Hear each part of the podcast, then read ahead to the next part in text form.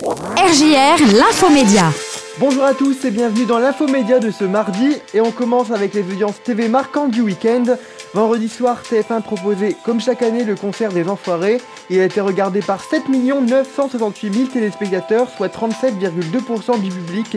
Il s'agit d'un score au plus bas depuis 1995.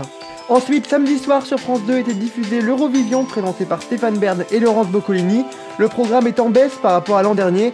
En effet, il a été suivi par 1 473 000 personnes contre 2,3 millions de téléspectateurs il y a un an.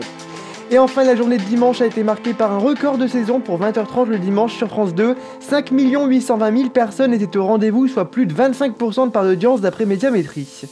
On passe maintenant à l'actualité des médias. Disney Plus annonce le lancement d'une nouvelle formule intégrant de la publicité. Alors jusqu'à maintenant, les utilisateurs de la plateforme n'avaient qu'un seul choix. L'objectif pour Disney Plus est de permettre l'accès à plus de personnes et donc à gagner des abonnés.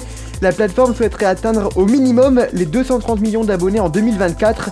Cette nouvelle offre, moins chère mais avec de la publicité, devrait être lancée en fin d'année aux États-Unis. Elle devrait ensuite être accessible dans les autres pays en 2023.